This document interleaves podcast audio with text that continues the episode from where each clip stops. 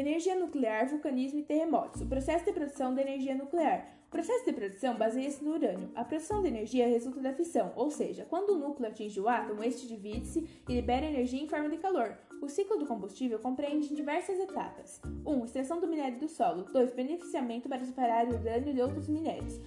3. Conversão em gás do produto do beneficiamento, chamado yellow cake ou bolo amarelo. 4. Enriquecimento do gás, no qual a proporção de 235U é aumentada até o nível desejado. 5. Reconversão do gás urânio enriquecido para o estado de pó. 6. Fabricação de pastilhas a partir da compactação do pó. 7. E finalmente a montagem dos elementos combustíveis quando colocam as pastilhas em cilindros metálicos que irão formar os elementos combustíveis do núcleo reator. Os perigos que envolvem uma central nuclear. 1. Um, aquecimento da água do mar. Durante o processo produtivo da energia nuclear, utiliza-se água do mar para resfriar o reator e movimentar as turbinas. Essa água é devolvida para o ambiente muito mais quente do que quando foi encontrada, podendo ocasionar danos para a fauna e flora marinha.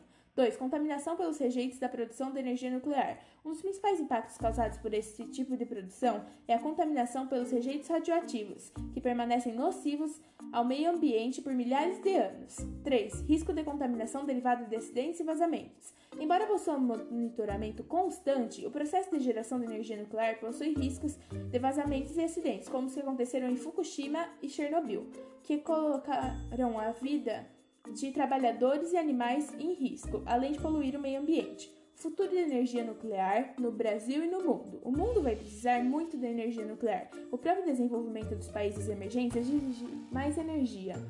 Também vamos precisar mais energia para o processo de dessalinização da água, que terá uma importância crescente com a escassez de água potável. E todo esse processo precisa ser feito com baixo índice de emissão de carbono, devido aos problemas de aquecimento global. Isso significa que só existem três respostas: energia nuclear, hidrelétrica e de fontes renováveis. Energia nuclear sozinha não é a solução, mas não há solução sem energia nuclear para o futuro.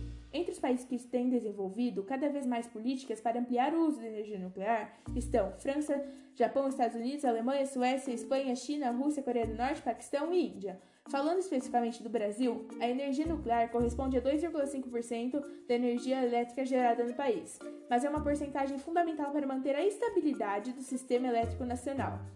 O uso ainda é muito inferior quando comparado com o potencial brasileiro. O Brasil está entre a sexta e a sétima posições no mundo em reservas de urânio e ainda com reservas não exploradas. Somente o Brasil, Estados Unidos e Rússia dominam os três pilares fundamentais da energia nuclear: recursos tecnológicos, reserva de urânio e usinas com experiência operacional. O Brasil tem apenas duas usinas nucleares e está no processo turbulento de construção da terceira, a Angra 3. Agora falarei um pouco sobre vulcanismo e terremotos, mas antes explicarei a deriva continental, teoria criada pelo meteorologista alemão Alfred Wagner, na qual ele afirmou que há aproximadamente 200 milhões de anos não existia separação entre os continentes, ou seja, havia uma única massa continental, chamada Pangeia, e um único oceano, o Pantalassa. Depois de milhões de anos, houve uma fragmentação, surgindo dois megacontinentes, o Laurasa e o Gondwana, e a partir daí, continentes foram se movendo e se adequando às configurações atuais. As causas que deram origem aos fenômenos citados. O processo de vulcanismo é causado principalmente pelo movimento das placas tectônicas, o tectonismo. O vulcanismo pode ser definido como um processo em que o magma que está dentro da Terra alcança a superfície devido à pressão e temperatura existentes no subsolo.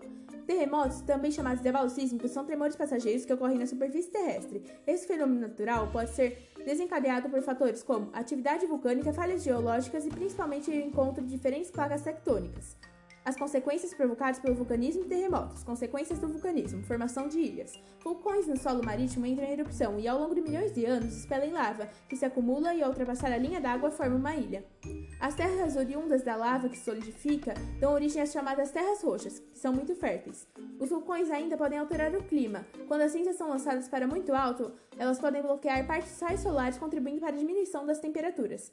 Além dos efeitos físicos, as erupções vulcânicas trazem consequências ambientais, sociais, econômicas e culturais.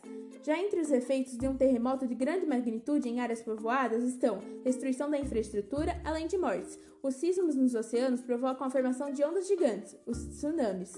As atividades humanas para evitar os danos causados por terremotos e vulcanismo. As atividades vulcânica e sísmica são forças da natureza. Elas não podem ser impedidas. Basicamente, não dá para prever quando e onde irá surgir um novo vulcão. Mas, no vulcão adormecido, pode ser acompanhados os tremores de terra associados ao vulcanismo, através de sismógrafos, além das mediações de altura de um edifício vulcânico, técnica conhecida como inflação e deflação, já que ocorre o inchamento e expansão característicos antes da erupção. Falando sobre terremotos, apesar da movimentação das placas tectônicas não poder ser impedida, alguns países sabem que estão propensos a terremotos têm uma infraestrutura específica para reduzir os danos entre seus habitantes, como é o caso do Japão.